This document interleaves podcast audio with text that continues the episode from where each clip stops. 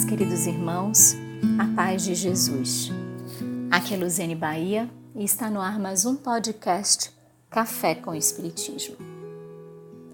Ensina-nos o Evangelho segundo o Espiritismo acerca da eficácia da prece e que ao utilizarmos esta ferramenta é possível que louvemos, peçamos e agradeçamos. Acima de tudo, independente da forma, o coração deve estar conectado com a espiritualidade maior, predisposto ao diálogo e à entrega, a fim de que nos seja possível, dirigindo-nos ao alto, com respeito e com a nossa intenção pela comunhão, aurirmos da fonte inesgotável de amor a bondade que chega em nosso favor constantemente.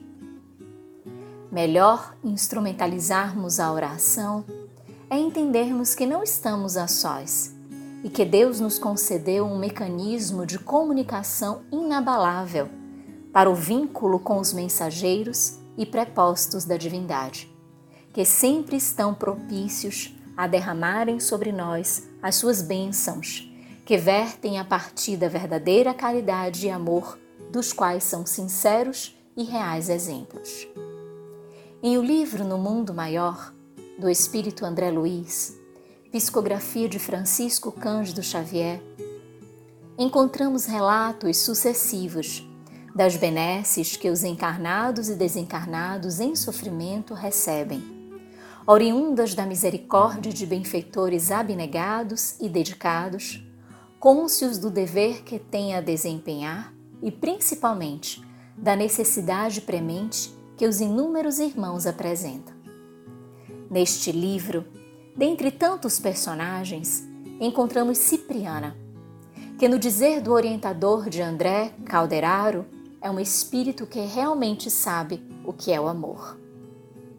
Na conclusão da referida obra, após o término dos trabalhos, e na exposição que faz o balanço produtivo e salutar do empenho de cada um e as consequências auferidas, esta benfeitora ora.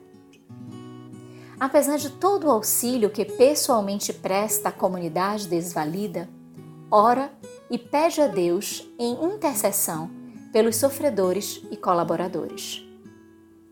Ora por saber os efeitos da prece, por ter a certeza do auxílio de Deus, por ser humilde, por amar. É esta prece que gostaríamos de compartilhar hoje com os irmãos. Esta oração transita pelas nossas mazelas, mas também pela oportunidade de servirmos, sendo esta verdadeiro tesouro a ser identificado e buscado por nós. Assim, concentremos-nos profundamente nas palavras de Cipriana sentindo que as palavras emanam e não somente o que significam semântica ou etimologicamente.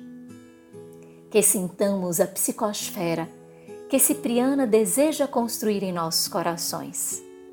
Corações de aprendizes do serviço, mas também desejosos da libertação dos sofrimentos.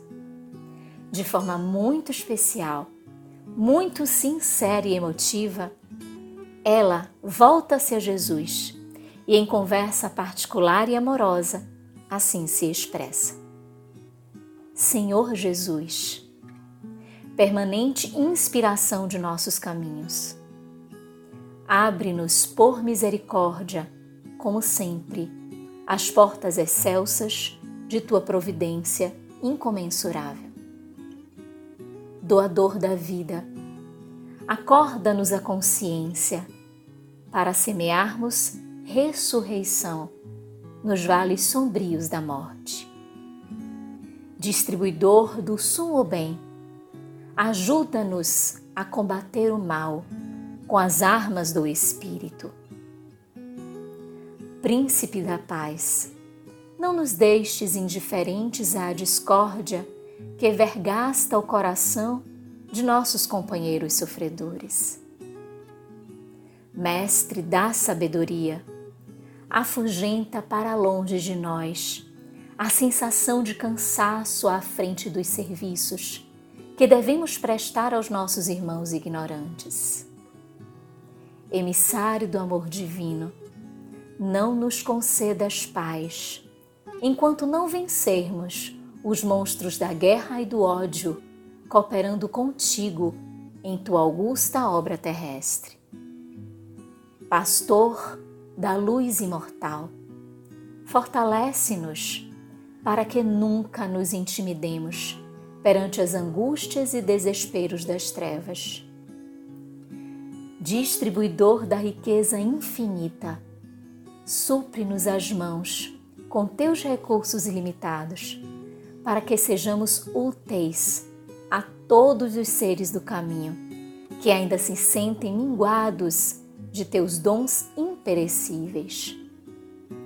Embaixador angélico, não nos abandones ao desejo de repousar indebitamente e converte-nos em teus servidores humildes onde estivermos.